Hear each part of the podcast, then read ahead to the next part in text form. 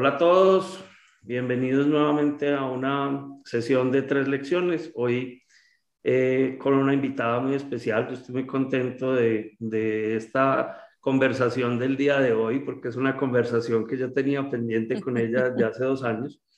Eh, entonces, me parece súper chévere. Eh, Cristi, mi compañera de, de esta quimera, bienvenida. Hola, ¿cómo estás? ¿Qué más, Miguel? ¿Cómo vas? Muy bien, muy bien. ¿Y tú? Súper. Y Sara, bienvenida y mil gracias por haber aceptado nuestra invitación. Ay, no, ¿cómo no iba a aceptar esa, esta invitación tan, tan deliciosa? Muchas gracias a ustedes por, por tenerme hoy aquí con ustedes. Súper. Sara, pues es una eh, gran amiga y tiene una historia de vida que es súper interesante. Eh, hoy en día, pues es una emprendedora por doble vía. Y yo no sé si ella en algún momento de su vida se imaginó que iba a terminar de emprendedora, pero, pero bueno, eh, eso, eso, eso también será parte pues como de lo que conversemos hoy. Entonces, bueno, Sara, nosotros usualmente arrancamos eh, pidiéndole a nuestros invitados que se presenten y que nos cuenten un poquito como de, de su vida. Contanos un poquito de ti. Bueno, yo soy, mi nombre es Sara Jaramillo, soy comunicadora social y periodista de la Universidad Pontificia Bolivariana. En realidad yo estudié periodismo, pero secretamente en el, en el fondo de mí misma lo que yo quería era ponerme a escribir. Entonces veía que esa era como la carrera que más me podía acercar a la escritura y pues porque realmente no había aquí en Medellín en ese momento ninguna carrera enfocada netamente en la, en la escritura. Bueno, y hoy en día lo agradezco porque finalmente siento que la escritura debe llegar es después de que uno ha vivido mucho, por dicho, cuando uno tenga ya cosas que contar. Entonces, listo, yo terminé la carrera de, de, periodismo. El periodismo me gusta mucho porque igual es una forma de contar historias, pues que era lo que yo quería. Yo siempre trabajé en televisión, curiosamente, a pesar de que yo insistí en todos los medios de comunicación escritos y a mí solo me ofrecían trabajo en televisión y era súper frustrante para mí porque lo que yo quería era escribir. Ah, pero, eh, pero bueno, pues ella tiene cara para la televisión. Entonces yo solo me, como que solo más me ofrecían trabajos en televisión y bueno, pues los hice todos con mucho cariño. Uno de los últimos, bueno, pasé por todos los medios de comunicación de aquí de Medellín, pues como se habrán dado cuenta, soy paisa, fue re paisa entonces estuve en todos los medios de comunicación de acá, luego tuve la oportunidad de trabajar en Noticias Caracol como corresponsal pues del noticiero, que era pues ya, no, no, pues esto era lo máximo para un estudiante, para alguien que estudió periodismo, eh, ser corresponsal es pues es, es, es una aspiración así súper grande. Fue un trabajo muy bacano, muy exigente, muy difícil, tú no tienes horarios, uno está 24/7 pendiente del celular, eso incluso en el contrato dice que uno tiene que tener el celular encendido y contestarlo siempre, no contestar. No te creo. No, no, no contestar el teléfono es gravísimo, gravísimo. Allá en Caracol tienen una cosa que se llama la mesa y la mesa consiste en una mesa como con 10 chicas cuyo único objetivo y misión en la vida es llamar a los periodistas cuando alguien los necesita. Entonces ellas no tienen ningún problema en hacerte 10 llamadas perdidas, 20 llamadas, wow. hasta que usted conteste. Y esto a cualquier hora del día y de la noche. Entonces es un trabajo pues muy bacano porque tienes acceso como a los personajes más importantes, estás en el sitio de la noticia donde están pasando cosas, es un trabajo cero rutinario, lo cual me viene perfecto porque yo odio la rutina, yo odio el trabajo de escritorio, a mí me gusta la calle, me gusta la gente, me gustan las historias, me gusta el alboroto, bueno, entonces era pues como, como perfecto. Pero era muy agobiante porque, por ejemplo, yo llego a un momento en que cuando iba a cine, yo me tenía que sentar en la silla más cerquita de la salida, porque si sonaba el celular, pues yo tenía que salir. Ah, pues claro. Yo me iba para yoga y mi mayor preocupación en la vida no era pararme de manos, de cabeza, no, mi mayor preocupación era dónde meto el celular para darme cuenta de cuándo suene, pero que la profesora no se dé cuenta de que yo estoy pendiente del celular. Bueno, y cosas de ese tipo que ya después de cuatro años, porque el trabajo de corresponsal, los corresponsales rotan mucho porque de verdad es un trabajo muy desgastante y yo, yo duré mucho, durar cuatro años de corresponsales, eso es una hazaña gigante. Pues yo ya después de cuatro años estaba súper cansada, pero súper cansada del, del, del periodismo y de ese trajín Y un día le dije yo, a mí, bueno, cayó en mis manos un libro de Octavio Paz sobre la India y a mí, yo me obsesioné con el tema de la India y le dije un día a mi novio, porque además tenía un montón de vacaciones acumuladas, le dije, ay, vámonos para la India. Yo en realidad... No, pero espérate que lo que yo quería era irme a un sitio donde no me pudieran llamar, donde me sonara el celular. Yo dije, Espérate un momentico. ya nadie me va a llamar, ya nadie me va a buscar. Yo, yo, yo quiero, yo quiero resaltar, ¿Ah? quiero resaltar una cosita y es, y la quiero resaltar porque además eh, eh, está en, el, en la dedicatoria del último libro que dice Parrobis por, por encontrarme, y es que gracias a tu trabajo como corresponsal, eh, llegó el novio. ¿Sí o no? Sí, yo en uno, sí, en uno de esos trabajos, no sé yo qué estaba cubriendo por allá en el Teatro Metropolitano y, y, lo conocí, sí. Si hubieras, si hubieras conseguido trabajo en un medio escrito, a lo mejor Juan Roberto no hubiera llegado. Seguramente, sí. Seguramente, sí, seguramente. Vea cómo son las vueltas.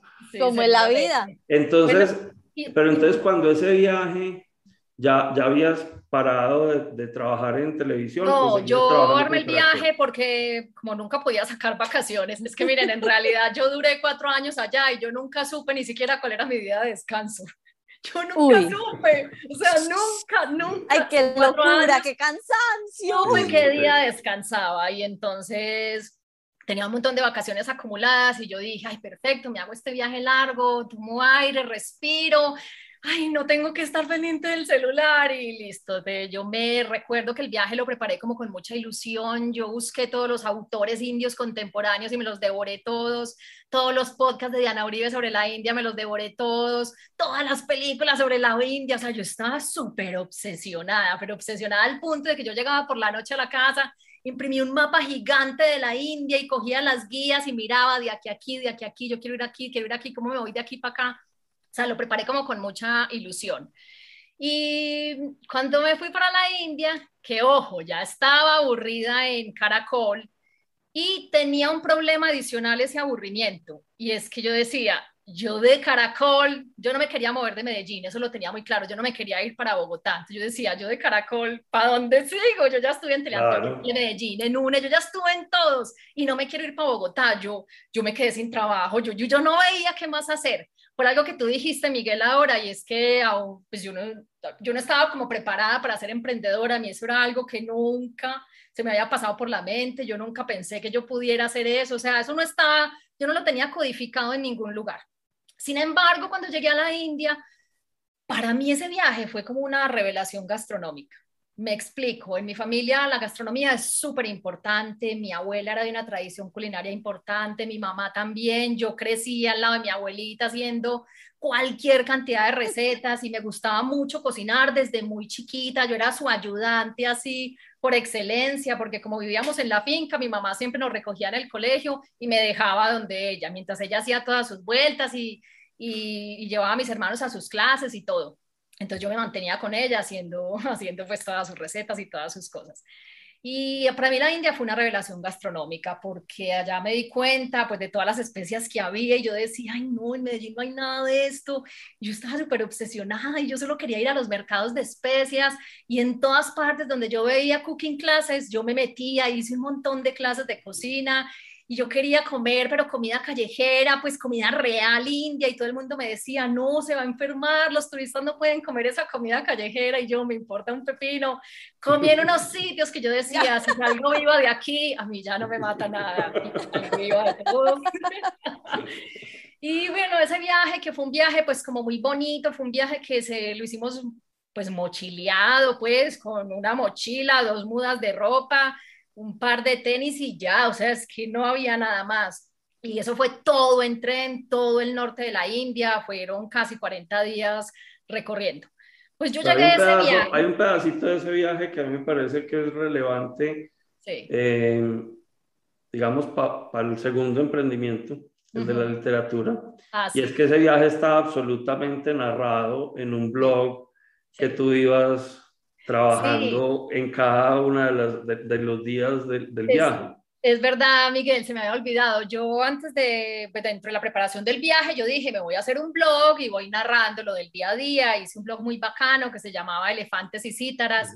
Y fue súper bonito, pues porque en ese cansancio en que llegábamos al hotel y yo llegaba obsesionada porque yo quería escribir todo lo del día y hacía entradas todas las noches, me quedaba hasta súper tarde escribiendo, pero como, como en una ilusión y sabiendo que todos mis amigos iban a, a, despertarse buscando yo qué había escrito y qué me había pasado, porque en esa época no era época ni de redes sociales ni nada. Yo estoy hablando de hace por ahí que por ahí 13, 14 años, donde no había nada, no, yo no tenía ninguna red social, solo esa, yo hice una lista de correos con mi gente más cercana, les dije que iba a hacer el blog y ya, yo ya me desentendí de todo el mundo y monté el blog. Que mira, Miguel, que lo del blog no es, eh, yo ya había tenido una experiencia así, cuando yo, me, cuando yo vivía en Londres, a mí también, pero no era blog porque en ese entonces tampoco había el concepto de blog. Yo lo que hacía era que hacía unos correos larguísimos con todo lo que me pasaba y lo mandaba a una lista de correos que yo tenía como de mis amigos. O sea, desde ahí viene el hábito de escribir. Además, el blog te dio como esa aproximación al, al canal digital. Sí, exacto. Porque, después, después cuando llegaste, eso también te sirvió para, el montaje de la página y todo. sí, claro, exacto. Yo con el blog me di cuenta de que a diferencia de lo que hice en Londres, que solo lo mandaba por correo a mi gente conocida, con el blog me di cuenta de que podía llegar a muchas más personas, que muchas más personas podían tener acceso a eso y que, y bueno, sí, como, como ese alcance. Y, y listo, entonces yo llegué volví a Caracol y yo seguía súper aburrida hasta que un día yo me levanté y dije, eh, yo voy a montar una tienda de especias, como esas que yo vi en la India, que me parecían tan bonitas, ese concepto en la India tan romántico, esas tiendas atiborradas de cosas por todos lados. Entonces yo dije, eh, yo voy a montar esa tienda de especias y la voy a poner Ábrete Sésamo, ya le tenía nombre, yo estaba súper en película. y todos los que me conocen que mis amigos eran pues ya todos estaban con los superpuestos en las superempresas, todos puestos gerenciales y que conocían mi perfil y conocían como mi trayectoria, todos entraron en shock.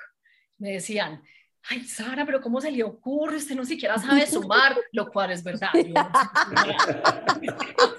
usted no tiene noción, usted tiene el concepto romántico de la tienda que vio en la India, pero montar empresa es muy difícil, montar empresa tiene muchas más cosas detrás y yo no importa, yo quiero, yo seguía, pero ranchada.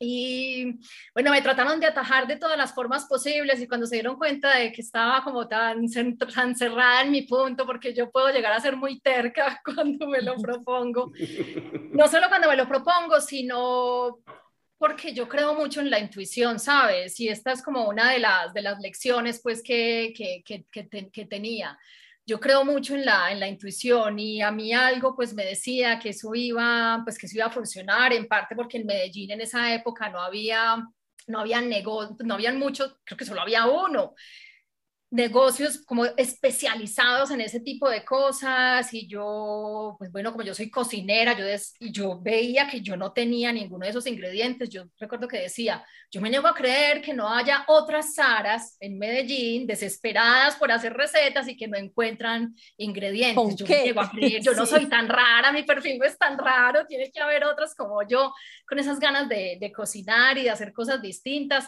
además las generaciones de hoy en día ya viajan muy fácil, y tienen más noción de, de, gastronomía internacional y de ingredientes eh, más raros y nosotros... Y te hiciste una investigación de mercados con restaurantes, yo me acuerdo. Sí.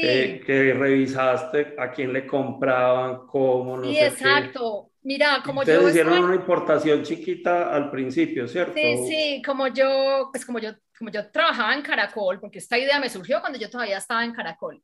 A mí me invitaban a todos los lanzamientos de todo. Y yo, yo me acuerdo que yo nunca iba a nada, pero entonces como ya tenía la idea del negocio, empecé a ir, sobre todo a las, a las cosas donde había invitación a comer, a restaurantes, a hoteles, a eventos donde iban chef, y yo, me, yo no iba al, evento, a nada, yo iba a hablar con el chef, a preguntarle dónde las cosas, dónde las compraba, y todos me decían, no, esto es un rollo, eso hay que traer todo Bogotá, aquí en Medellín no hay nada, es súper difícil.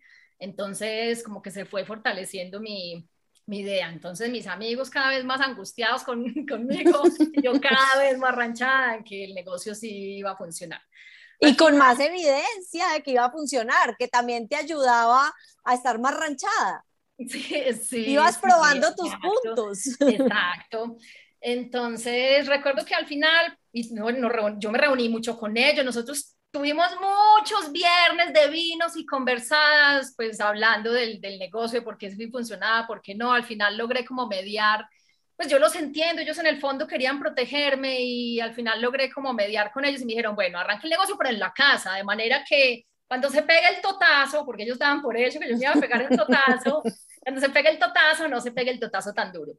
Entonces, listo, yo arranco, listo, el negocio en la casa, listo, lo arranco en la casa muchachos, yo empecé en la casa, traje, como Miguel dijo, importé unas, un, par de cositas, pues así como raritas, las otras me las fui consiguiendo, fui buscando proveedores como de productos raros y mi casa poco a poco se empezó a llenar y a llenar y esto eran cajas y bultos y eso empezó a oler a comino y, a, y a gran masala y, el negocio se movía. Yo en los ratos libres de Caracol, pues claro, yo era, un negocio unipersonal, yo era la única empleada.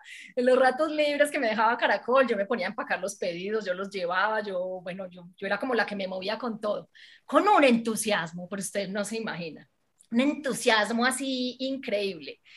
Y, y, ese entusiasmo me llevó a que el negocio, me acuerdo que después de que llevaba en la casa como dos meses, cualquier día me volví a reunir con esos amigos que no me dejaban montar el negocio. Me dijeron, bueno, ¿cómo va la emprendedora? Ellos pues se reían mucho de mí y me gozaban mucho. ¿Cómo va la emprendedora? Y yo, también. Y me dijeron, sí, ¿cuánto, cuánto ha vendido? Y cuando les conté, me dijeron, vaya ya y busque un local ya y busque una empleada ya, o sea, que se dieron cuenta que sí era posible. Bueno, yo me busqué un localcito que es ahí en Manila, es el mismo que tengo hace 10 años. Yo me busqué ese local, conseguí una empleada súper buena, una vendedora impresionante que sabía mucho de esos productos. Y, y, recuerdo que yo seguía sin renunciar a la Caracol. Ustedes me creen, yo muerta del susto. Ya con el local, ya con la empleada, el negocio rodando súper bien y yo muerta del susto, que porque cómo iba a renunciar a Caracol, que pero como que ya se me contagió, como que vi que sí era verdad, y entonces estaba pues como muerta del susto. Y, y bueno, nada, ese, hasta que... Ese negocio también te daba pues como una excusa para escribir y publicar, porque te sí, claro, porque... como, como una vitrina ahí con tus recomendaciones culinarias, con cómo se utiliza tal ingrediente, no sé, mucho de lo que haces hoy pues como en, en video, en redes, pero pero en un principio era todo muy... Sí, sí, exacto, porque es que el negocio, Miguel, coincidió pues con el advenimiento de las redes sociales y entonces pues el concepto de community manager, eso no existía, pero, eso, era lo que yo, eso era lo que yo hacía. entonces, pues como a mí me gusta tanto escribir, yo no solo escribía, ay, vendemos eh, canela a tanto la libra, no, yo investigaba la historia de la canela y escribía algo pues como bacano e inspirador sobre la canela y eso, claro, me obligó a escribir, pues un montón, un montón, pero sentía que eso que yo escribía conectaba muy bien con la gente, porque les estaba hablando en un lenguaje que no era un lenguaje así como técnico, sino un lenguaje como más inspirador. Finalmente lo que estaba haciendo, pues yo lo que sabía hacer en la vida era contar historias, porque era lo que venía haciendo a través del periodismo, eso fue lo que empecé a hacer con las, con las redes sociales. Y ojo, con los clientes que iban a la tienda, porque yo ya me mantenía allá, yo misma atendía, yo llegaba por las noches a la casa sin voz. O sea, yo llegaba todas las noches ronca de todo lo que yo hablaba. Parecía una culebrera, todo el hablando y hablando. Ay, pero con una emoción, con una pasión, que esa es otra de las lecciones que les, que les tenía hoy. Una pasión tan absurda que yo hubiera hecho eso mil veces así me dijeran que me iba a funcionar, o sea, lo hubiera hecho porque lo disfruté tanto, porque fue como tan bonito sentir que ese sitio era mío y que lo, yo lo había creado y que estaba creciendo por mí. Entonces, bueno, ese negocio empezó a, a crecer, a crecer, hasta que llegó el momento en que dije, y me acuerdo mucho de ese momento, yo estaba en Caracol, me habían mandado al aeropuerto a esperar a Carlos Vives. Y yo toda la tarde en el aeropuerto con el camarógrafo y Carlos Vives retrasado y no llegaba y no llegaba. Y la empleada que tenía en la tienda llamándome, Sari, estoy muy embalada, Sari, tengo muchos pedidos, muchos pedidos, Sari, es que no voy abasto, Sari, es que estoy muy encartada. Y me acuerdo yo en ese momento en el aeropuerto, yo, mire, me quedé mirando al camarógrafo y le dije, ¿yo qué estoy haciendo aquí? ¿Yo qué estoy haciendo aquí? Yo no, yo no tendría por qué estar aquí, esto es ridículo, yo ya tengo mi negocio. Al otro día renuncié. Ah, sí, como que agarré valor y, y Gracias al señor Carlos Vives, entonces. Sí, sí, gracias a él. Carlos Vives hace parte de la historia emprendedora de, de Sara. y bueno, ya renuncié y ya sí me metí de lleno en la tienda. Em, fue listo, entonces la tienda empezó a funcionar pues súper bien, ¿cierto? Súper bien, súper bien, empezó a crecer. Yo, miren, yo todo, como les dije al principio con la primera lección, yo todo lo hice como muy, como muy intuitivamente. Fue muy bonito porque, mm, bueno, tuve pues ayuda, obvio, de, de, esos amigos pues que tanto me atajaban, pues uno de ellos pues que es hijo también de la escuela, que es Juan Pablo Lema, es mi mejor amigo, pues casi mi hermano, y fue súper bonito porque nosotros hablábamos mucho del negocio y debatíamos mucho del negocio, porque él desde la academia tenía como esa visión de cómo deben funcionar las cosas, de las tablas de Excel, y todo en la academia funciona súper bien, y en las tablas de Excel todo es ¿cierto? Y emprender es un proceso que tiene unos pasos y todo está muy organizado y muy teorizado, pero en la vida real eso no es así, en la vida real es súper distinto. Y entonces nosotros teníamos muchas, muchas discusiones y fue muy bonito porque eran puntos de vista como muy, como muy opuestos. Y yo aprendí mucho de él en el sentido de que evidentemente me tenía que organizar en muchos aspectos. Por ejemplo, yo me acuerdo que al principio, cuando ya tenía el local, él me llamaba todos los días al final de la tarde y, al final del mes me preguntaba, bueno, ¿y cómo cerró el mes? Y yo, ay, no, yo no sé pero como que no sabe, no sabe cuánto vendió. Yo le dije, no, no tengo ni idea. Y usted no está llevando cuenta de las ventas. Y yo, no, ¿y cómo llevo cuenta de las ventas? Y ¿cómo sabe que le está yendo bien? Yo le dije, pues porque tengo plata en la cuenta. me estuviera yendo mal. Y al casi le da un infarto.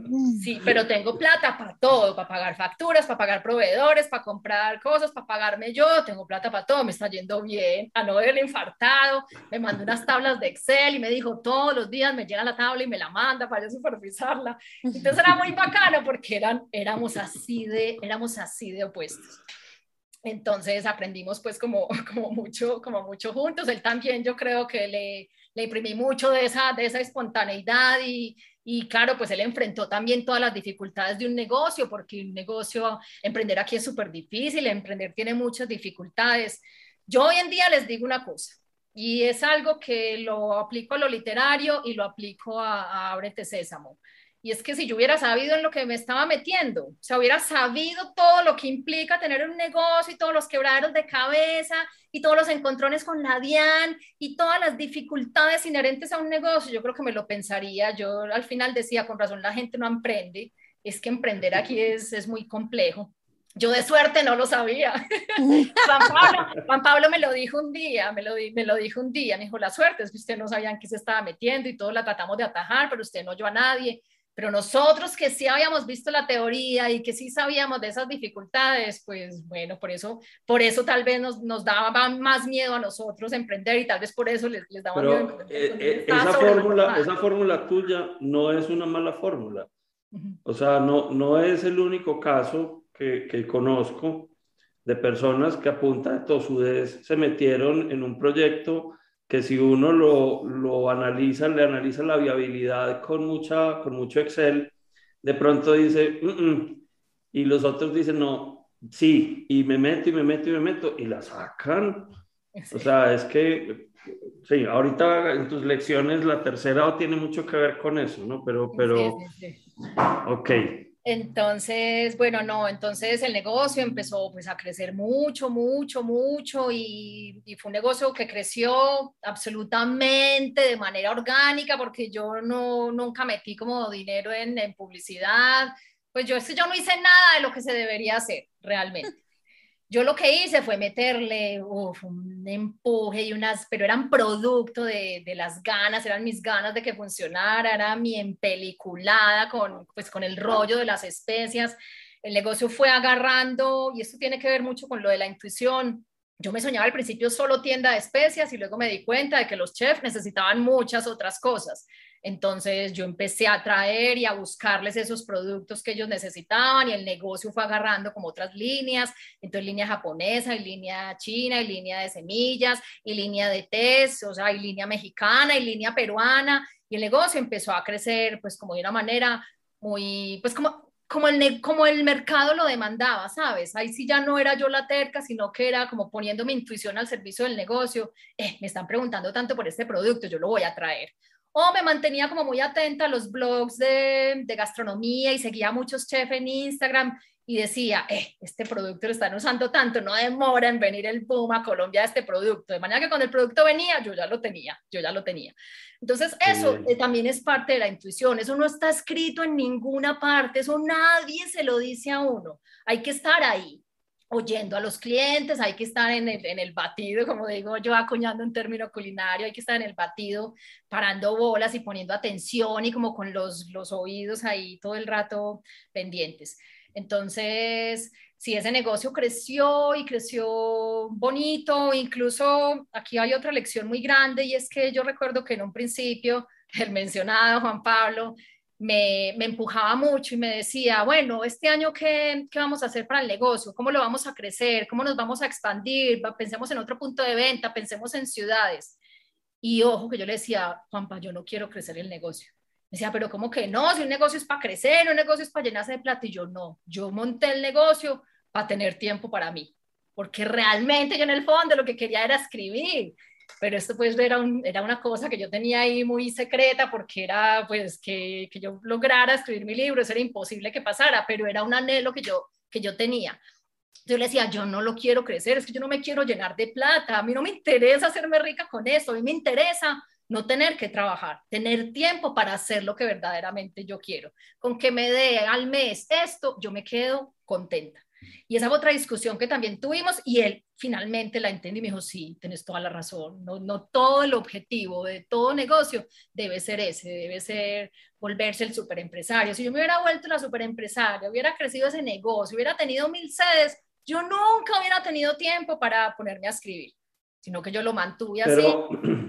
sí. pero si hubo, si hubo, digamos, eh, pues un, has tenido experiencias, digamos, que te has tenido que devolver también. O sea, no, no solamente, o sea, no siempre la sacas del estadio, sino que... Ah, no, ah, no, no, no, no, de venta que abriste que tuviste que cerrar. Sí, claro, yo estoy contando la, la, parte del devenir exitoso del negocio, pero como les dije ahora, detrás de todo negocio hay un quebradero de cabeza al berraco, hay preocupaciones, hay problemas, hay de todo. Yo abrí el segundo punto de venta, no funcionó, no por el, no por Ábrete Sésamo, sino por el sitio donde lo abrí. Ese sitio quebró y entonces pues me tocó devolverme. Ahí fue donde dije, ay, es que si yo tengo tan claro que yo no quería crecer, ¿yo para qué me puse? Hay un, hay un dicho árabe que a mí me gusta mucho que dice, mientras más grande la cabeza, la, la, la cabeza más, dolor de, más dolor de cabeza da, más grande la jaqueca. Y entonces decía, yo estoy bien con mi puntico, me da lo que necesito al mes, no tengo que madrugar, yo odio madrugar. Otra de las razones para tener mi propio negocio era no tener que madrugar. Yo recuerdo cuando lo abrí, cuando monté la tienda, que dije, voy a abrir a las nueve. Y todos me decían, pues aquí en Medellín con esta madrugadera de la gente tan ridícula. Y todos me decían, pero ¿por qué vas a abrir tan tarde? Hay que abrir desde más temprano. Y yo, no, voy a abrir tarde porque es mi negocio y yo no quiero madrugar. entonces el negocio abre desde las nueve de la mañana y listo. Y y entonces, bueno, entonces ese negocio, ese negocio empezó a, a, funcionar, ya después necesité la segunda empleada, entonces ya después, no, yo rápidamente me cambié de régimen, entonces contadora, después la segunda empleada, después necesitaba el domiciliario y con una estructura muy básica, porque esa es la misma estructura, esta que les mencioné, es la misma que, que, que tengo desde entonces, hemos pues como venido operando. Hasta que llegó un día en que yo recuerdo que ya no iba todos los días, sí, iba todos los días, pero no todo el día como antes, sino que ya me dejaba medio día para mí. Y recuerdo que una tarde fui y le dije, yo tengo ahí, pues es que tengo un personal también muy bello, muy comprometido, y le dije a la, a la, a la niña que me colabora ahí con ventas, y le dije, venga, hay que pagar proveedores, y me dijo, ah, yo ya los pagué, Y le dije, y la, papelería la contadora, no hemos hecho nada. Y me dijo, ¿de cuánto que se la entregué? Le dije, ven, que ya hay que hablar con tal proveedor de tal tema. Ah, no, yo ya eso lo hablé hace mucho. Ese día, muchachos, yo llegué a mi casa, o sea, en ese momento yo como que hice clic, así como cuando Carlos Vives, hice clic y dije, yo ya me puedo ir a escribir. O sea, este negocio funciona sin mí. Este es el momento más esperado del planeta Tierra funciona sin mí. Y recuerdo que esa noche llegué aquí a la casa y le dije, Juan, yo me voy a ir a estudiar narrativas, me voy a ir a estudiar narrativa, donde sea, pero me voy ya.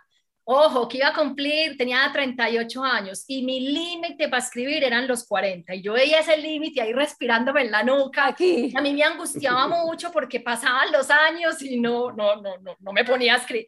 Sí me ponía a escribir, pero en serio. Sí. Perdón, perdón, me puedo devolver un poquito al, punto anterior que estabas diciendo cuando como que te diste cuenta que ya el negocio andaba solo, que me encanta ese punto porque cuando hemos hablado con otros emprendedores, uno de los temas clave que todos nos han hablado es la importancia de los temas del liderazgo y de los equipos que uno trae como emprendedor, porque tú lo decías, uno al principio, uno pues repica y tiene que estar en la procesión, pero al final el éxito también depende mucho de la gente con la que uno, que uno invita a ese viaje y que sea gente que a futuro realmente uno pueda confiar y que uno, como dijiste tú, le puede entregar el negocio porque funciona. Sí.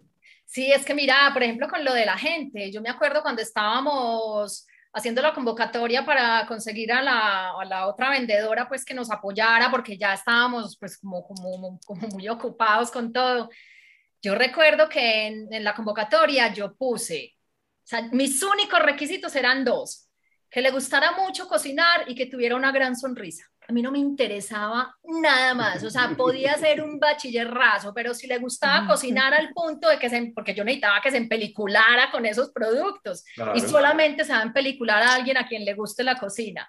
Y que tuviera una gran sonrisa, pues porque es un negocio donde hay que atender gente, hay que echar carreta todo el día y hay que convencerlos. Entonces, yo recibí hojas de vida pero vea, incluso de gente súper calificada, pero súper calificada, y me decían, ay, no, yo quiero ese trabajo, así sea, así sea con un salario bajito, no mire mis, no mire mis credenciales, no mire nada, mi...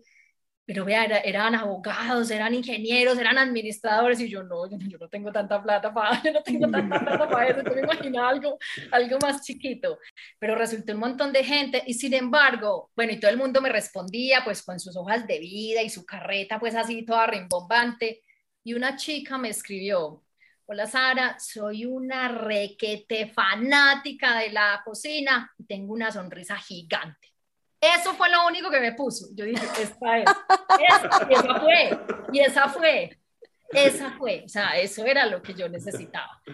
Y mire, y esto es lo mismo, esto es intuición, lo mismo que hemos, que hemos venido hablando. O sea, que yo qué necesita el negocio? ¿El negocio necesita alguien hipercalificado o necesita una gran sonrisa, sí o no? Porque son necesidades distintas y, y el negocio estaba en un momento en que necesitaba precisamente la gran sonrisa y la persona que estuviera en peliculada, pues para que aprendiera yo tengo más de 300 productos allí, los nombres son súper raros, las cosas son súper raras, las recetas son súper raras, eso, eso no se lo aprende nadie a quien no le guste cocinar, eso pues yo lo tenía súper claro. Y entonces, listo, llegó ese momento para retomar la historia en que yo dije, ya esto funciona sin mí, pues yo le dije, llegué por la noche, le dije a mi novio y él fue el primero que me dijo, ¿a dónde se quiere ir? Venga, usted con su computador y yo con el mío y buscamos todas las maestrías que haya en, en escritura creativa, en narrativa, en todo. Y esa noche los dos, en efecto, cada uno con su computador buscando, mira esta universidad en México, mira esta universidad en Argentina, mira este sitio en España. Bueno, hicimos una investigación la berraca. Ya está, yo súper en película. Como se dan cuenta, yo me en peliculo con todo. Yo soy una persona. una, una, una preguntita ahí. Sí. ¿Estás buscando siempre en en países hispanoparlantes o buscaste también? Sí, estaba buscando siempre en hispanoparlantes, pues porque es que escribir literariamente es algo que solo puede hacerse en la lengua, en la lengua natal. No obstante, me di cuenta de que había programas, la Universidad de Nueva York tiene una, un máster en, narrativa que es en español, hubiera sido perfecto, pero era, era súper caro, entonces lo descarté por eso. Y la Universidad de Iowa pues tiene la maestría en escritura creativa más antigua del mundo. También pues es Pavaviasa y también es en español. Pues es que hasta Borges dio clase allí. Pero pues era una cosa impagable. Lo bonito de toda esta lección es que hoy en día la Universidad de Iowa me, me invitó a mí y el otro año voy a, a una residencia de escritores que ellos tienen. ¡Ay, qué bueno! Qué Fue súper bonito porque yo, la, yo, yo, yo, quería estudiar allá, pero lo, lo, desestimé por el, por el tema del presupuesto. Y mira la vida como da de vueltas, cuando uno está como enfocado, terminaron ellos invitándome a mí. Entonces, listo, yo escogí cuál, cuál maestría me gustaba. Eh, hay una en España que, pues, que fue como la que más bacana me pareció. Eran dos años, todo el mundo me decía, pero ¿cómo se va a ir dos años? ¿Cómo va a dejar dos años el negocio? ¿Cómo va a dejar dos años al novio? Porque, ojo, era clarísimo que yo me tenía que ir sin novio, yo no me iba a ir para allá a pasear, yo me iba a ir a escribir, yo lo tenía súper claro. Y, y, fue súper bonito porque Juanro pues entendió eso y me dijo, sí, claro, no, se va sola, yo, yo no tengo ningún problema. Y, es que dos años son dos años, mi mamá, como dijo la mamá sola, mis mascotas, yo adoro mis mascotas, yo como me voy a separar de mis mascotas tanto tiempo. Y la tienda, todo el mundo hacía fuerza por la tienda y yo dije, no, esa tienda ya rueda, esa tienda ya tiene que rodar y no solo tiene que rodar, me tiene que sostener allá porque ¿cómo más me voy a sostener? Y listo, yo me fui. Total, total. Igual que cuando monté Ábrete Sésamo, así de, ay, así como de aventada me fui yo, me fui yo para, para Madrid. Y digo así de aventada, pues porque estaba confiando en que la tienda me, me sostuviera, cosa que perfectamente pudo haberse pegado un totazo sin mí. Estaba como muy confiada en muchas cosas, pero yo estaba tan obsesionada con irme a escribir, pero tan obsesionada que a mí no me importaba nada, nada, a mí solo me importaba irme y encerrarme a escribir. Y bueno, y llegué a ese máster, ese máster, ay no, eso fue, eso fue alucinante. Yo me acuerdo el primer día de clase bueno, allá va gente de todo el mundo, pues todos hispanohablantes, muchos latinoamericanos, hay españoles. Con decirles el rango de edad, mi compañera más chiquita tenía 23 años y la más grande tenía 72 años.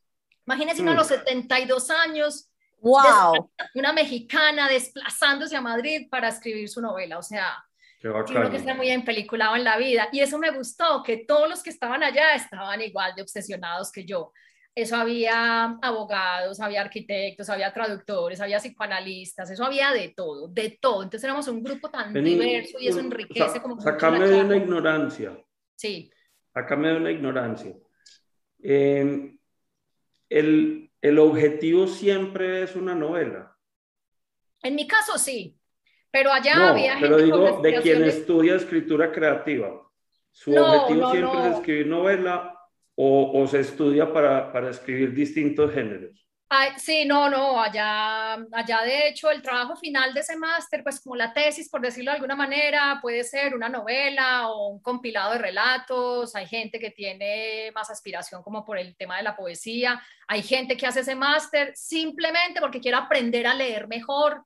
Y pues hacer ese máster, cuando te, te, enseñan a escribir, te enseñan también a leer como de una manera muy, muy distinta pero sí hay que graduarse o con una novela o con un compilado de, de relatos.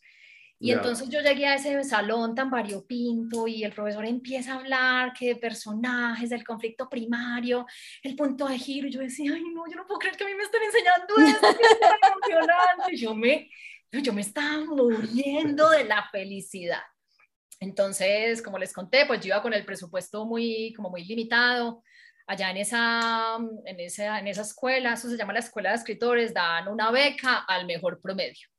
Entonces yo cuando empecé a ver la escritura de mis compañeros, porque ya todo lo que se escribe hay que leerlo en voz alta, cuando yo empecé a, ver, a, escuchar lo que ellos escribían, yo recuerdo que en un momento dado pensé, eh, yo tengo con qué ganarme esta beca. Yo no estoy muy lejos de lo que ellos están escribiendo. Yo, yo he renunciado, yo he renunciado a tantas cosas para estar aquí. Yo llevo tantos años de mi vida esperando este momento, que yo me voy a matar, o sea, a matar por esta beca y por hacer lo mejor que yo pueda, o sea, por entregar todo, o sea, y miren lo bacano de esto. Cuando allá todos los profesores nos decían, publicar es dificilísimo, nadie los va a publicar, bájense de esa nube. Yo incluso lo sabía desde antes de irme. Yo recuerdo que antes de irme la gente me preguntaba, ay, mira, me enteré que vas para España, qué rico, ¿qué vas a hacer? Y yo respondía, me voy a ir a hacer un máster que no sirve para nada. Eso respondía yo.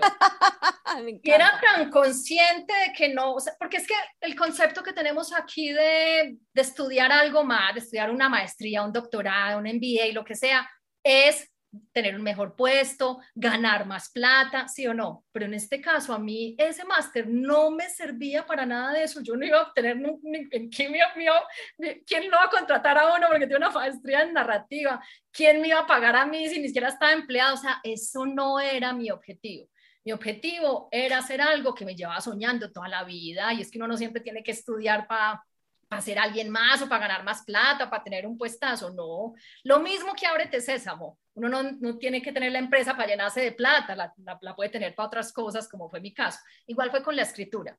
Y aún así, sabiendo que eso no iba a servirme para nada, sabiendo que tenía tantas cosas en, en, en, en juego, pues yo me maté impresionante en ese máster. Yo estaba, mejor dicho, súper obsesionada, yo no quería sino escribir, yo no salía de ese apartamento, yo escribía día y noche, yo no descansaba, yo pasaba derecho, yo trasnochaba.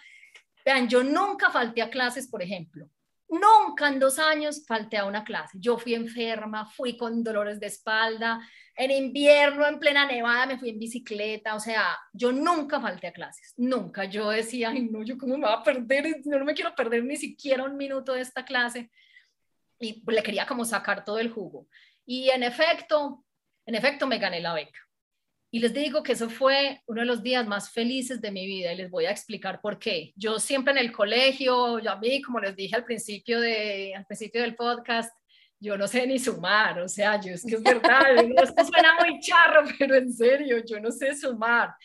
Y yo en el colegio, yo me acuerdo cuando me gané la, la beca, yo escribí un, como un texto muy bacano que se titulaba Yo también fui bruta. Y lo titulé así porque yo en el colegio siempre crecí con la sensación, pues como que no estaba a la altura de las mejores, porque en los colegios, por lo menos en mi época, miden a las mejores de acuerdo a si le va bien en matemáticas o no y a mí no me interesaba sino en el colegio español y deportes. A mí no me interesaba nada, absolutamente nada más. Con lo cual yo fui una del montón, yo nunca hice la bandera, yo nunca tuve el honor de tener la patena, que para las monjas pues eso era el máximo honor en la vida,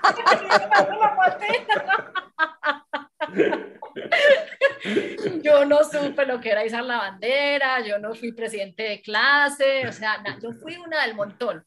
Y yo tengo la teoría de que los del montón siempre vamos ahí como haciendo bulto, como que ni sumamos ni restamos, como que ningún profesor se entera de nosotros, porque los profesores siempre se fijan en el más adelantado, porque este es el que me va a hacer quedar bien, porque es muy teso, o en el más quedadito, pues porque como es el más quedadito, entonces hay que empujarlo un poco.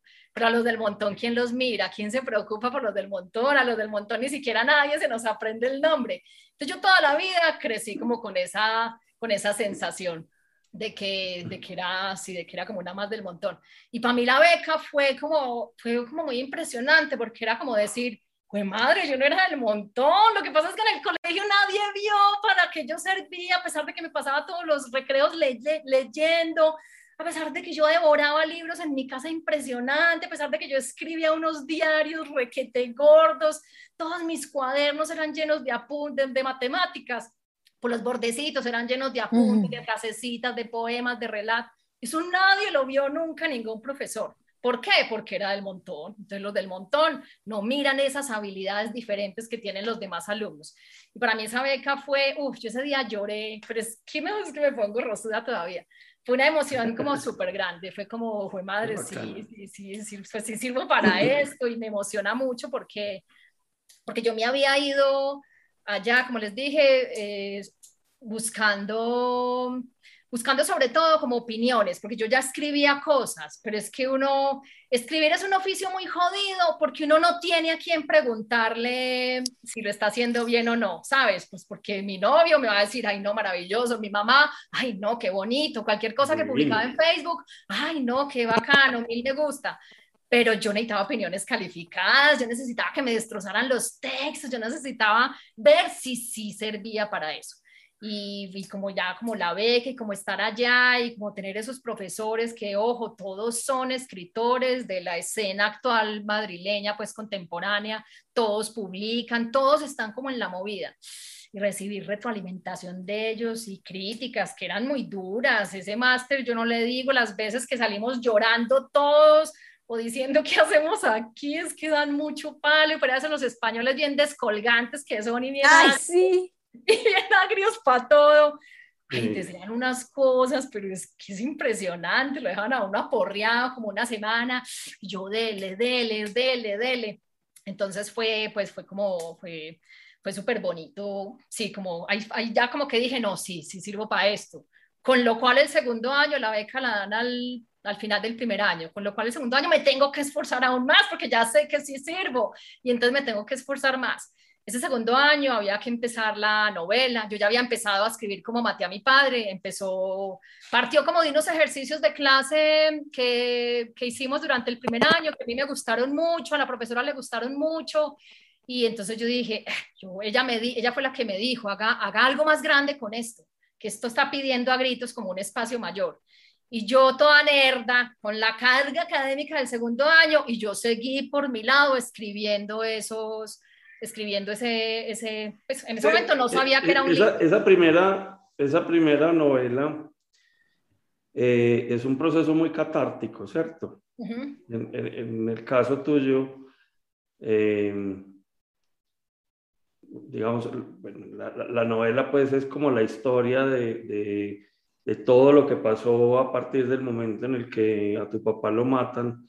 Eh, y es una novela que habla pues de, de, una época muy difícil de Medellín sin meterse en los lugares comunes ni en los estereotipos pues a los que nos han acostumbrado las series de televisión pues sobre temas de narcotráfico y demás. Eh, ese, ese ejercicio de catarsis ¿Por qué salió ahí, Sara? Ve, salió por lo mismo que, que, les decía ahora de que cuando monté Ábrete Sésamo, por ignorancia. Yo no, porque yo no sabía qué iba a pasar con eso. Sí, es lo mismo, es lo mismo. Así como me en Ábrete Sésamo por terca y porque no sabía que era tan difícil hacer empresa, por eso mismo me puse a escribir esa novela, porque por ignorancia de que eso se fuera a publicar. Yo lo empecé a hacer como para mí, porque como les dije, hice esos ejercicios para clase y, y me di cuenta de que yo del, del, asesinato del papá nunca hablaba, nunca hablaba. Eso había ocurrido así a 28 años y yo nunca a nadie le había contado, pues nada, nada, o sea, nada, como cosas muy, muy generales. Pero pues yo nos conocíamos, nos conocíamos de, no sé, 10 años atrás o algo así. Y yo no me vine a enterar que tu papá lo mataron por la publicación del libro. Sí, no, es que casi nadie, casi nadie sabía, incluso pues las compañeras del colegio que evidentemente sabían porque eso ocurrió cuando yo estaba en el colegio, nunca supieron los, los detalles, por ejemplo. Entonces yo me di cuenta de que me costaba mucho verbalizarlo, me costaba mucho hablar de eso, pero cuando empecé a escribir esos primeros textos, entendí que es que mi forma de sacarlos no era verbalizándolos, sino escribiéndolos. Entonces yo dije, yo voy a seguir tirando por aquí.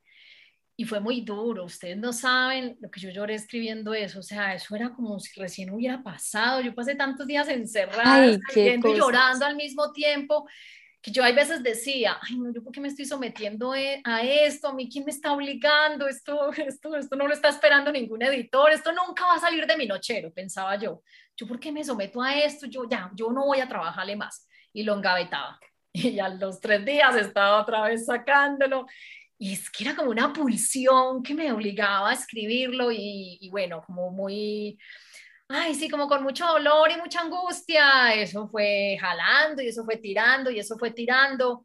Total que un día a mí se me ocurrió, ah, bueno, el, el famoso Juan Pablo Lema, pues es que lo debimos haber invitado. Ahí también. Sí, lo debimos haber invitado. Me fue sí, un día total. A bueno, me fue un día a visitar a Madrid. Y, y yo hacía nada, ese, ese, ese texto lo había, pues lo había imprimido y cuando lo imprimí, yo me sorprendí porque dije, ay no, yo quiero escribir todo esto, ¿Qué, ¿qué, es esto tan gordo? ¿Qué es esto tan grande? ¿Esto que, esto que salió? Y Juanpa, pues lo vio ahí en, en el pisito, él se quedó unos días ahí en mi casa y lo vio allí, y me preguntó qué era, y yo pues, eh, yo cagué, cagué, hasta que le conté, me dijo, ¿lo puedo leer? Y yo, ay no, eso fue horrible, Juanpa lloró por ahí tres días y él se empeliculó con eso y me dijo, tenemos que hacer algo con esto esto es impresionante, pero yo, lo mismo que tú dijiste, Miguel, pero yo, ¿por qué no sabía esto? Sí, nos conocemos desde niños, porque es que en realidad él era compañero del colegio de mi hermano mayor, o sea, yo lo conozco desde que éramos súper chiquitos. Y yo, ¿por qué no sabía nada de esto? Bueno, él estaba como muy impactado. Y él me empujó mucho a que, lo, a que le buscáramos una editorial y a que lo, pues, a que lo moviéramos. Y yo pues como, como con mucho susto porque yo decía, ay no, es que yo eso no lo escribí para que lo leyeran, yo no sé si yo quiero que todo el mundo lea esto. Bueno, total que para hacer la historia larga, más corta, ese texto terminó en manos de Héctor Abad. Héctor Abad tiene una editorial aquí en Medellín, es una editorial diminuta, diminuta, diminuta que se llama Angosta. Y eso terminó en manos, terminó uno de los capítulos, llegó a manos de Angosta. Y ahí mismo la, la, editora de Angosta me escribió y me dijo, ¿esto qué es? Esto hace parte de un libro más grande. Yo le dije, sí, esto es una novela de 200 páginas. Me dijo, mándemela ya. Y yo recuerdo que se la mandé. Y Sara, perdón, ¿seguías en el máster en España o ya habías regresado? No, eso fue recién llegada. Vean, yo llegué a Medellín, me devolví, pasaron los dos años, escribí eh, adelanté mucho como maté a mi padre, escribí Donde cantan las ballenas, que en realidad fue mi novela de, de tesis pues de, del máster, y me devolví. Entonces ella me dijo, mándeme eso ya. Yo se lo mandé y pues como todo correo formal de editorial, vamos a revisar tu manuscrito, eh, en cuanto tengamos noticias te las haremos saber. Y yo, porque había tenido muchos profesores, editores, sabía que él, cuando tengamos una respuesta, te lo haremos saber, pueden ser seis meses, un año o nunca. Y yo me quedé pues como muy tranquila. Y, a la semana ya ella me estaba diciendo, esto lo vamos a publicar y lo vamos a publicar ya. Y cuando digo ya, es que estábamos en septiembre y lo querían para diciembre. Y yo era como, pues es que otra vez lo mismo, me cogieron muy cortica y, y como que eso es que me, me sí, eso me, me, me, sobrepasó, yo no tuve tiempo como de, de, pensar en nada y ella estaba como muy, como muy encima y es, vení, falta aquí, aquí hay un huequito, escribíme un poquito más sobre Pablo, escribíme más aquí sobre esto y ella ahí por los laditos me fue empujando, me fue empujando y cuando menos pensamos ya ese manuscrito estaba súper, pues ya como muy editado y muy, muy, muy presentable pues para, para publicar. ¿Y saben cuál era? ¿Saben cuál era mi tranquilidad mental? Yo decía, porque se rían de mí, yo decía, ah, Angosta es una editorial súper chiquita. Eso no lo va a leer nadie. Eso lo va a leer pues mis, mi familia y un puñado de amigos pues que vayan al lanzamiento y ya, eso no lo va a leer nadie, entonces yo, toda ingenua. Tranquila. toda ingenua, listo, me, me, embosqué a mí misma y al final eso se, se lanzó. Eh, bueno, Miguel estuvo en el lanzamiento, fue, ay, fue como muy agridulce, porque pues fíjate, un suceso como tan doloroso y hoy en día se había convertido en lo que yo siempre soñé, que es escribir un libro. Y entonces era muy paradójico porque escribir un libro era un suceso Total. muy pero en lo que estaba basado el libro había sido algo muy triste. Entonces fue como muy agridulce ese lanzamiento, bueno, todo el mundo lloró, todo el mundo se rió, bueno, eso pasó Bueno, tú sí te imaginas, yo te escribí después lo que ese día eh, significó para mí, porque además yo estaba rodeado de de personas que vivieron la historia que yo vivía alrededor de, del mismo tema, ¿no? Sí.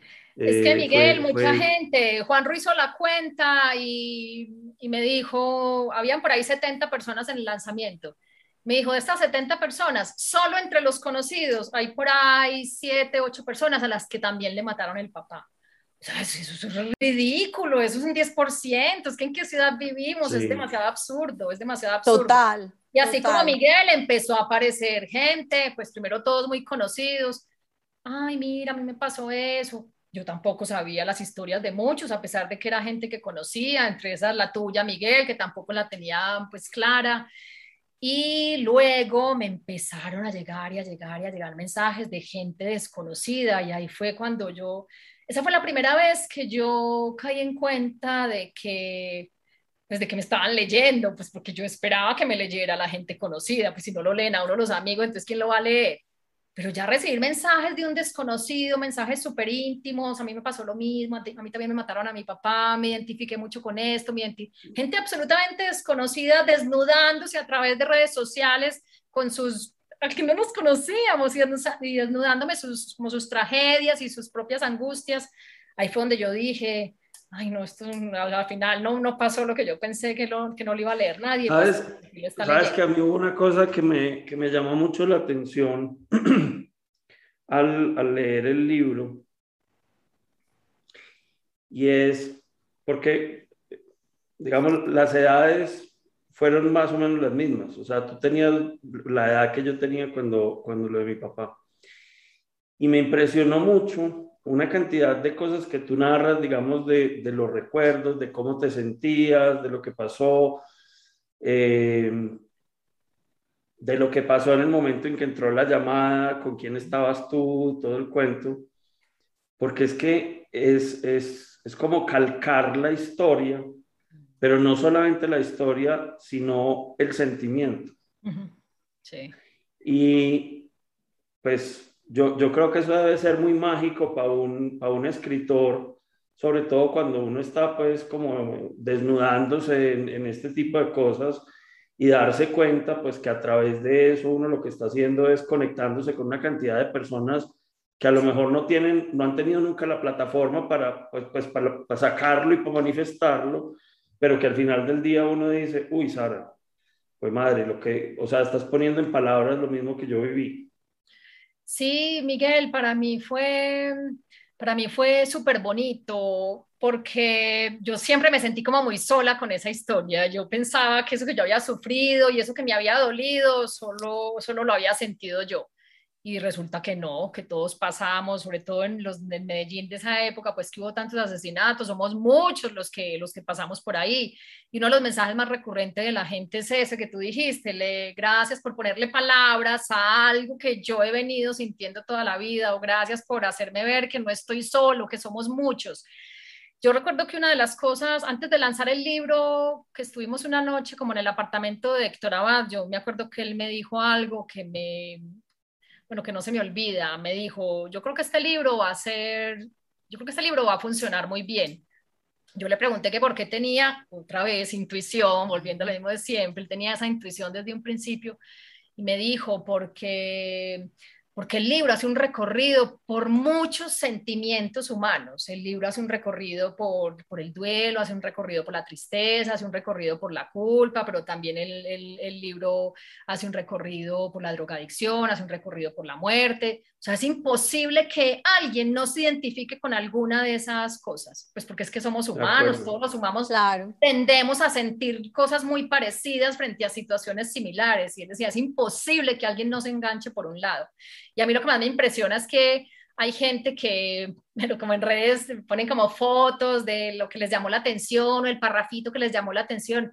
Hay veces citan unos párrafos que yo digo, yo nunca me hubiera imaginado que esto le resonara tanto a alguien, pues como para, como para publicarlo así en su propio Instagram, por decir algo. Entonces, sí, me gusta mucho porque sin buscarlo, sin pretenderlo, eh, terminé, sí, como haciendo una historia en la, con la que muchos nos identificamos. Una de las editoriales más recurrentes que yo escribo en el libro es como te entrego esta historia, gracias por ayudarme a cargarla. Yo siento que cada lector que lee ese libro se agarra un pedacito, con lo cual a mí cada vez me pesa menos y pasé de tener una historia de la que no hablaba para nada a tener una historia que ya no me pesa, que ya puedo hablar de ella, que ya no me duele, que ya, pues que ya, ya, ya sí puedo verbalizarla y, uf, y eso ha sido, eso ha sido súper bonito.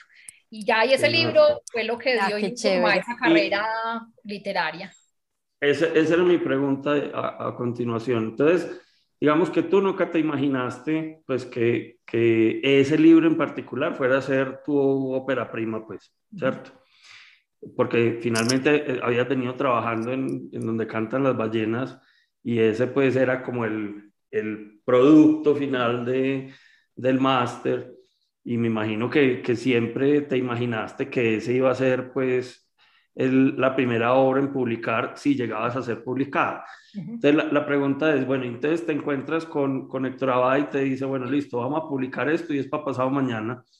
Eh, y entonces, ¿qué? Es decir, de alguna manera sientes que, que esa nueva carrera de escritora medio, medio se apareció en el camino o, eh, ¿cómo te, ¿cómo te sientes con eso? Porque, porque nos has dicho, yo me fui a estudiar, pero yo me fui a estudiar porque yo quería escribir, no, nunca nos has dicho porque yo quería publicar. Sí. Eh. sí, además porque escribir bueno, es que no se imagina que escribir, no, la gente se imagina que yo estoy aquí todo el día encerrada, esperando la inspiración. Y no, la carrera de escritor involucra muchas cosas. Por ejemplo, yo me hago por ahí un podcast a la semana, voy a un club de lectura por semana, me invitan a charlas, pero las que usted quiera cada semana y eso quita mucho tiempo y entonces empiezan a pedirme, ay, que mándanos un texto para publicar no sé dónde, que mándanos un texto para no sé cuánto. Y eso todo es mucho trabajo, pero son unas revistas literarias tan importantes que yo digo, pues madre, ¿cómo no lo mando? Y entonces escriba los textos y después de la escuela de escritores que fue donde estudié, me ofrecieron que si quería ser profesora de los cursos virtuales y me parecía maravilloso poder devolver algo de lo que yo había recibido allá. Y entonces también empecé a dar clases y me di cuenta de que, pues de que estaba que estaba llena de trabajo, que, y, eso me agobiaba mucho en un principio, hasta que dije, hasta que dije, yo tengo que asumir esto como otro trabajo de medio tiempo, como que hubiera conseguido otro trabajo de medio tiempo. Tengo que asumirlo así y prepararme mentalmente así, porque si no, siempre voy a estar pensando que esto me está robando tiempo de escritura o que me está robando eh, tiempo. Y bueno, y desde que lo asumí así, pues digamos que listo, ya yo sé que le dedico gran parte de mi día a este tipo de cosas. Cuando el libro se publicó en España, la agenda de medios que me mandaron de, pues, de Lumen, yo era como, pues madre, ¿qué es esto? O sea, esto era por ahí un mes entero, tres, cuatro entrevistas al día, y yo decía, pero es que, ¿qué es esto? O sea, entonces si yo trabajara en una empresa, no, ¿yo cómo haría para para hacer esto y a, y a, mi editora de aquí, pues que le tengo mucha confianza, le digo, nadie, le, pues todo el mundo cree que el trabajo difícil es escribir y nadie le dice a uno que es que también hay que promocionar el libro y esa promoción quita un montón de tiempo.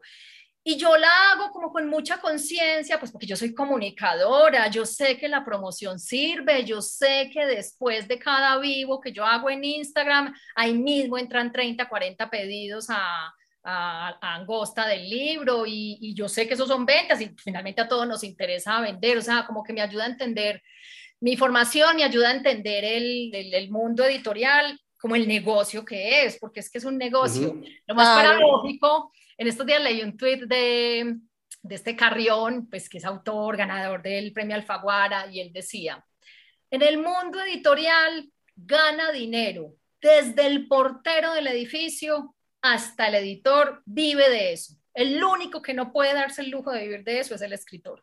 Y es verdad, uno tiene que, ojalá yo me pudiera sentar a escribir y nada más. No, yo tengo que seguir con Ábrete Sésamo, yo tengo que dar clases, yo tengo que dar charlas, yo tengo que hacer un montón de cosas que me quitan tiempo de escritura, pero las tengo que hacer porque no tengo asegurada mi sustento. Ojalá me pudiera dedicar a escribir, pero eso pues lo pueden hacer pues es que la cantidad de escritores que pueden vivir de escribir, les digo pues que los cuento con los dedos de la mano y, y me sobran dedos, eso es, pues es como un imposible. Y aún así, eh, uno, volviendo al tema de la pasión, aún así yo me mato escribiendo y me, todos los días le saco tiempo que no tengo a la novela actual y me desvano los sesos a sabiendas de que, pues de, que no sé, no, no, estoy, no, no tengo seguridad de que vayan a publicarla ni de que vaya a gustar y aún así me sigo matando y, yo creo que eso es lo bonito, el tema de, la pasión es que es que hacer las cosas como desde las vísceras, como desde el alma, como desde, ay, es que, pues madre, yo esto lo haría así, pues así tú, yo pagaría por hacer esto, o sea, tiene que ser así, tiene que ser así para que funcione y aplica para lo literario y aplica para Ábrete Sésamo, si no eso no funciona. Sara, eh, ¿qué, qué te atemorizaba de irte para España? Me atemorizaba, mm, mira, ¿sabes qué me atemorizaba? Y se lo, me lo, esa misma pregunta me la hizo un amigo gringo antes, cuando yo estaba tomando la decisión, eh, coincidimos con un amigo gringo, pues que ya es un señor pues mayor y, y es un gurú así espectacular, hablar con él es alucinante y es un consejero impresionante y, él me preguntó eso, me dijo que me atemorizaba y ¿sabes yo qué le dije? No ser lo suficientemente buena. Eso era lo que a mí me asustaba, porque estaba poniendo todo, todo en el asador, todo, todo, todo. Yo me, yo me agarré todos mis ahorros para irme para España, o sea, yo, de, como les dije, dejé la tienda, dejé la mamá, dejé a Juanro, dejé las mascotas, dejé todo, todo. O sea, yo lo entregué todo por algo que sabía que no me iba a servir para nada, supuestamente.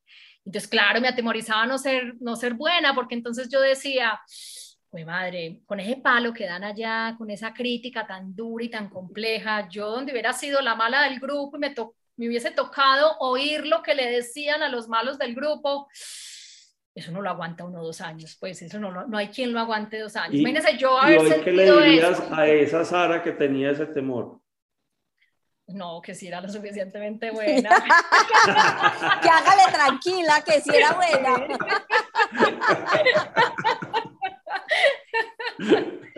Pero sí, sí, eso me, me asustaba un montón. Eso me asustaba mucho, darme cuenta de que eso que me gustaba tanto desde tan niña, no, no, no, servía para eso. Porque, ojo, yo, yo, yo soy como muy crítica aquí en, aquí en, bueno, en Colombia, como que los niños de hoy en día yo veo que están obligados a ser los mejores. No, es que usted tiene que ser el mejor en esto, tiene que ser el mejor en otro, tiene que rendir aquí. Y esos pobres se mantienen todos agobiados. Y yo voy muy en contra de eso porque yo soy muy de, de que hay que disfrutar las cosas yo soy muy curiosa. A mí, por ejemplo, me gusta la panadería. Ah, yo me meto a clases de panadería y soy panadera. Me gusta la fotografía. yo me acuerdo que cuando, me di cuenta de eso me compré una cámara y me metí a Yurupari, hice un curso de fotografía. Cualquier día me empeliculé con que quería hacer mosaico. Yo busqué quién me daba clases de mosaico y llené de mosaico todas las escalas de la, de la cabaña. Que me gustan las guacamayas. Ah, yo me busqué un voluntariado y me fui a cuidar guacamayas dos meses a Costa Rica que me gusta surfear, ya yo me conseguí una tabla y soy malísima en panadería, soy malísima surfeando, soy malísima fotógrafa, ¿sí me entendés? Pero lo disfruto, lo disfruto y no espero nada de eso. Ay, pero en el fondo escribir sí era como mi gran pasión y me hubiera dolido mucho ver que no era lo suficientemente buena. En eso sí me hubiera dolido, en lo otro me muero de la risa, me muero de la risa. Pero en escribir sí me, me preocupaba mucho. No, está súper buena esa pregunta. Y Sara, eh, siendo conscientes un poquito de tu tiempo, ya que llevamos pues la hora completica, entonces te hago una propuesta. No sé si te falte algo para finalizar la historia y entonces para que hagamos como el resumencito de las lecciones y mientras tanto le damos tiempo a la gente para que te haga preguntas. Listo, no, la historia ya está como muy detallada. Con moñito. sí, para recoger las tres lecciones que medio he soltado por ahí como cositas la primera definitivamente es el sexto sentido, es la intuición, o sea, es hacerle caso a esa voz interior. ¿A ustedes no les pasa que hay veces cuando les ocurre algo harto, ya con la distancia del tiempo lo analizan? Ay, sí, es que sí, yo tal vez sí, yo sí había sentido ahí como algo raro. Bueno, yo siempre digo que todo está a la vista, todo. Lo que pasa es que a nosotros nos gusta mucho como hacernos los tontos o cerrar los ojos o mirar para otro lado y es todo lo contrario, hay que abrir todos esos canales pues para pillarse todas las cosas. Por poner un ejemplo literario, yo le digo a mis alumnos, usted no puede poner a volar a un personaje al final de la novela si durante la novela no ha dado indicios de que le están por ahí picando algo en la espalda y le están saliendo unas alitas, no lo puede poner a volar así de la nada tiene que poner indicios porque es que nada pasa así como de sopetón. Sería muy inverosímil en la historia. Igual es en la vida real. Yo creo que todo está ahí. Yo creo que ábrete sésamo, como ese, sí, yo, yo creo que yo tenía el olfato. Primero eran las ganas de, de, salirme de donde estaba trabajando.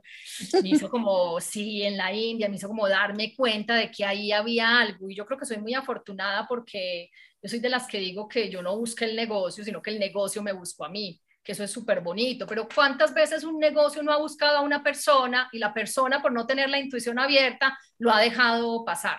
Yo creo que eso debe ocurrir así. Bueno, yo me pillé que ese negocio me estaba buscando y listo, yo lo agarré y por encima de todos los pronósticos lo saqué. Igual una pregunta en eso, porque oyéndote hablar de la intuición, me hace pensar que tiene mucho que ver también con creer en uno mismo. Sí, sí, mira, yo suelo, sí, yo suelo tener confianza en mí misma, pero también pues soy muy crítica, lo que te decía ahora. Yo, pero tenía miedo de tengo una tabla de surf y sé que soy malísima. ¿Qué me dijiste, Miguel? Que, que, tenías miedo de, ser, de no ser lo suficientemente buena. O sea, sí. es que... Sí, sí, exacto, pero es que...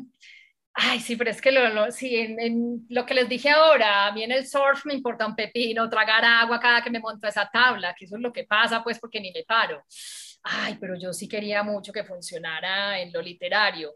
Pero yo también tenía esa intuición, yo en el fondo decía, ay, yo sé que yo puedo escribir, yo, yo pues, si yo no tuviera noción o indicio de que era capaz de escribir, pues no hubiera hecho el esfuerzo económico y físico de desplazarse. Es que suspender la vida dos años para irse a estudiar, eso es mucho tiempo. Pues además no tengo 18 años, eso a los 18 años es fácil, a los 38 era, era más complejo.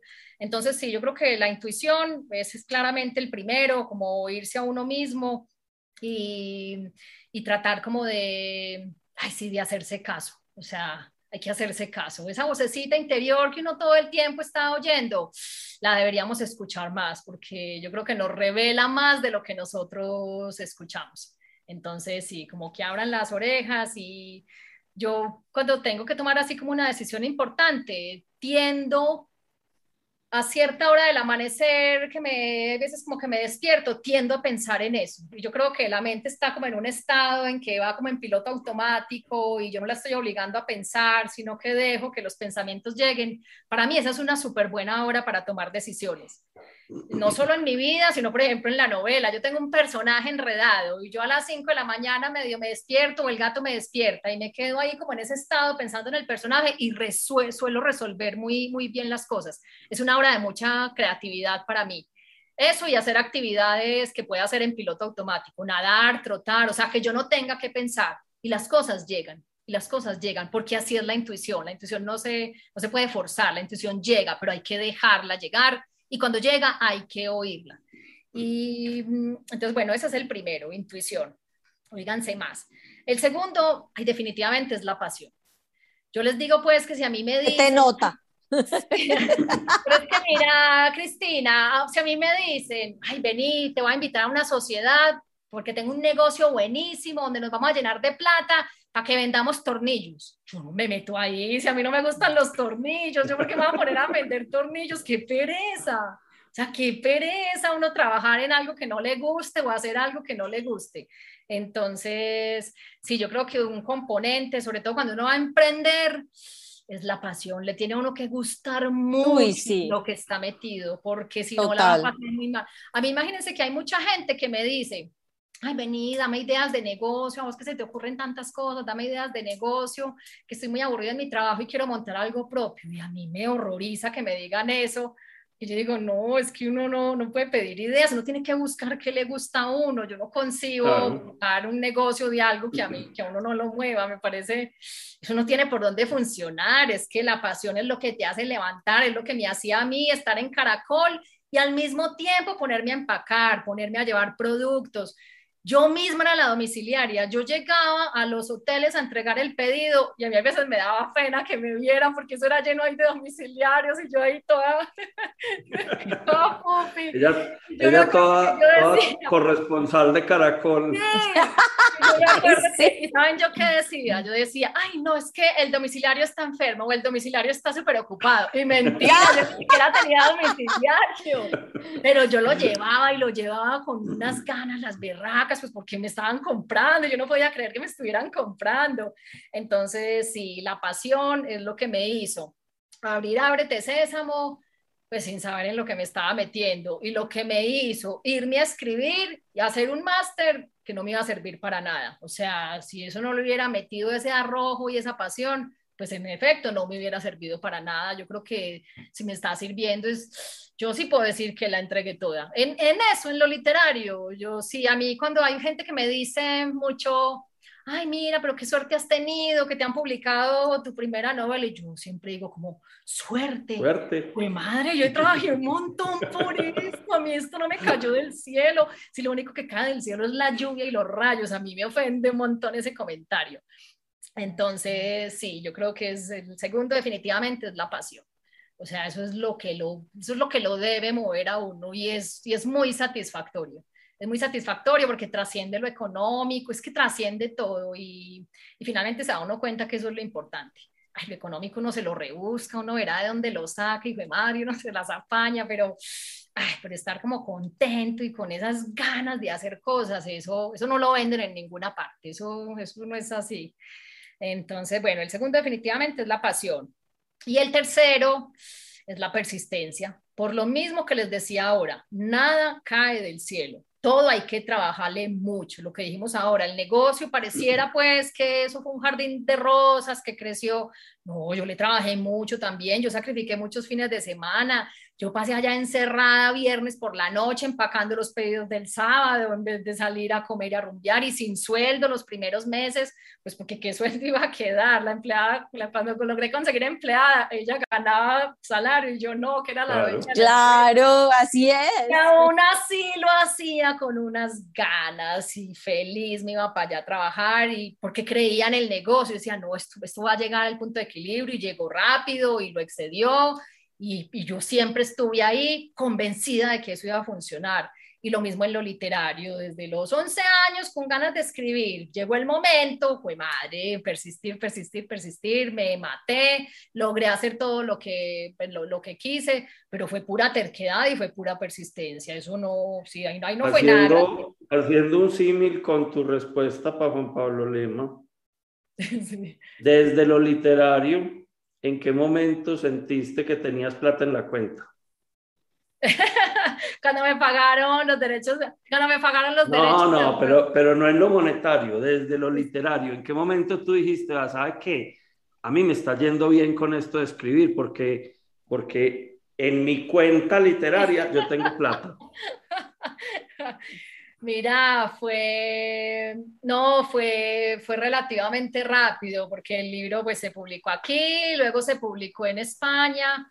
Ay, mire, y pudo no haber llegado ese momento y yo estaba feliz que le publiquen a uno aquí el libro y que después se lo compre de Penguin Random House, la casa editorial más grande del mundo. Yo, uff, yo hasta sin, sin que me pagaran yo hubiera entregado ese manuscrito fue cuando allá lo, sí, cuando allá me lo compraron y luego lo empezaron a vender como a otros idiomas y eso cada que se vende también entra plata y luego cuando me pagaron los derechos de autor.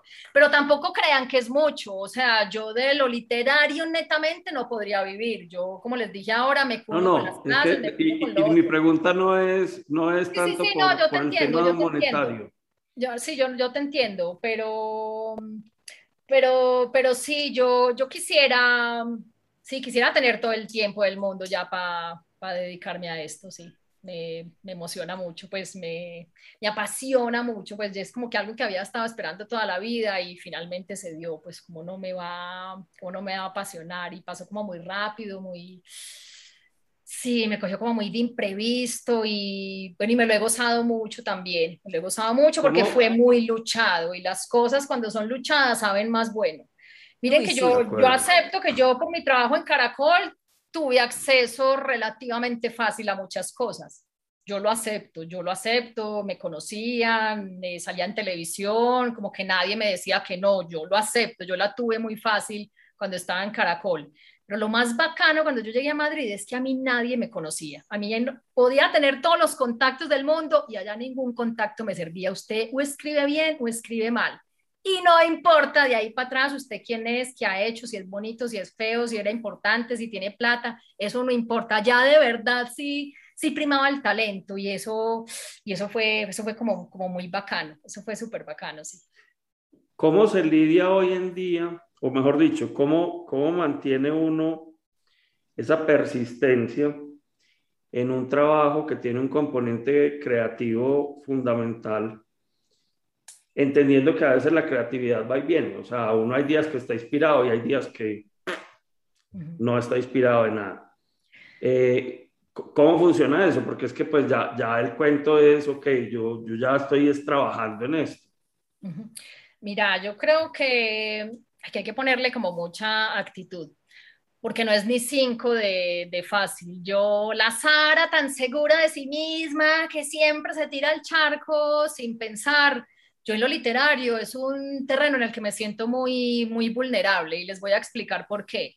Hay oficios que tú los haces recurrentemente, un carpintero hace 10 veces la misma silla y la silla 11 la puede hacer con los ojos cerrados y le va a quedar mejor que la 10 y mejor que la 9 y mejor que la 8.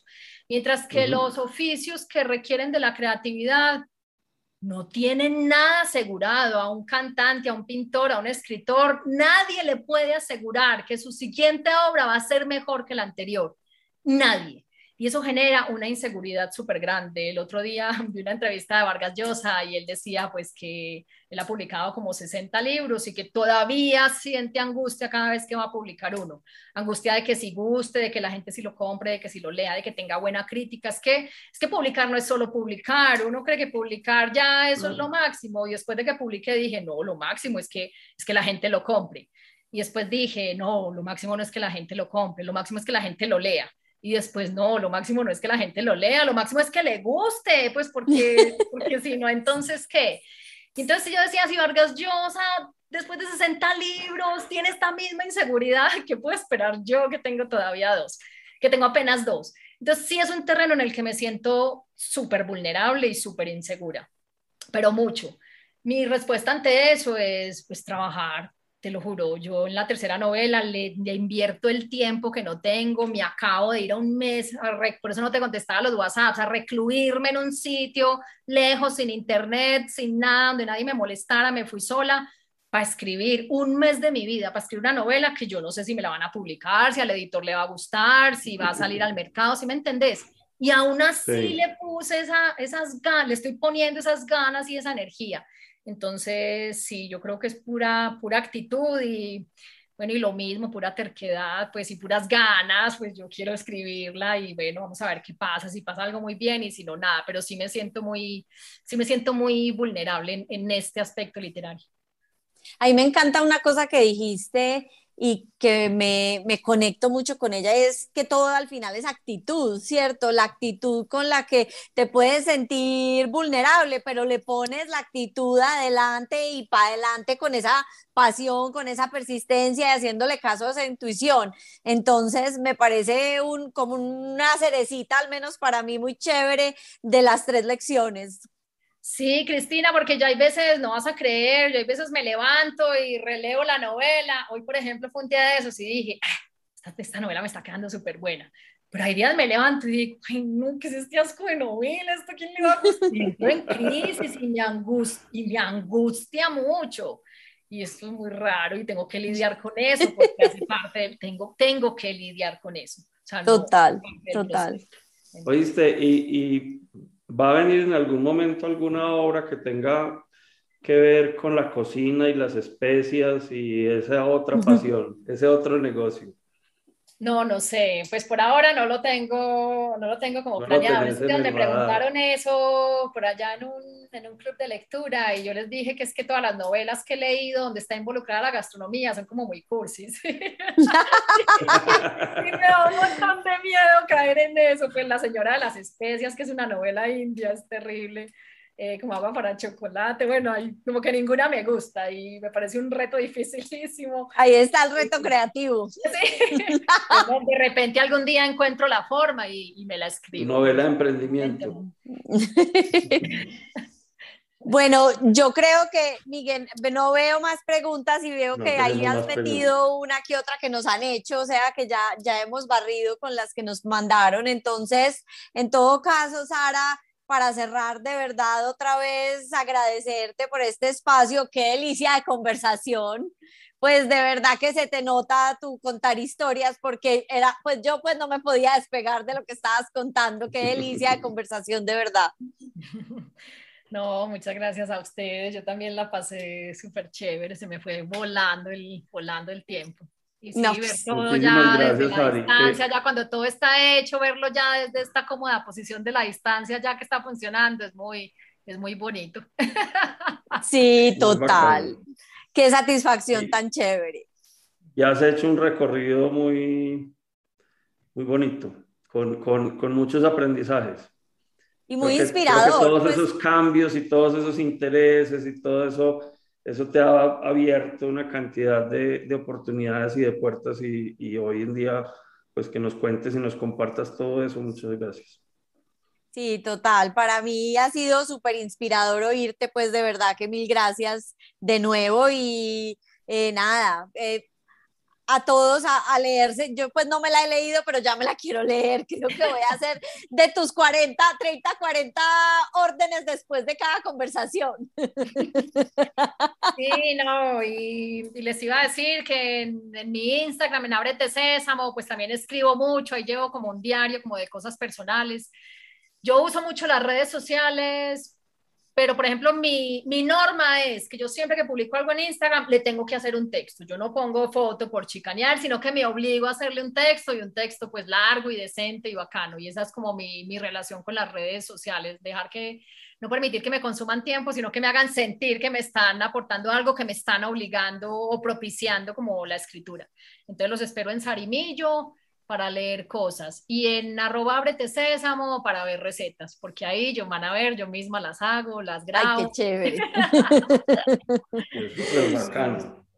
Bueno, súper. Miguel, ¿quién tenemos la semana entrante? Bueno, la semana entrante volvemos a los jueves.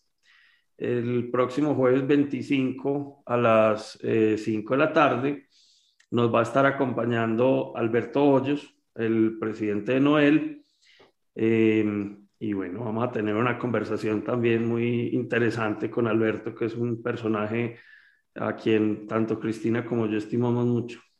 Así es, así es. Entonces los esperamos a todos el próximo jueves. Sara, de nuevo mil gracias y nada, nos vemos por allá en las redes. Ojalá que sí. Hasta la próxima. Muchas gracias por la invitación. Gracias.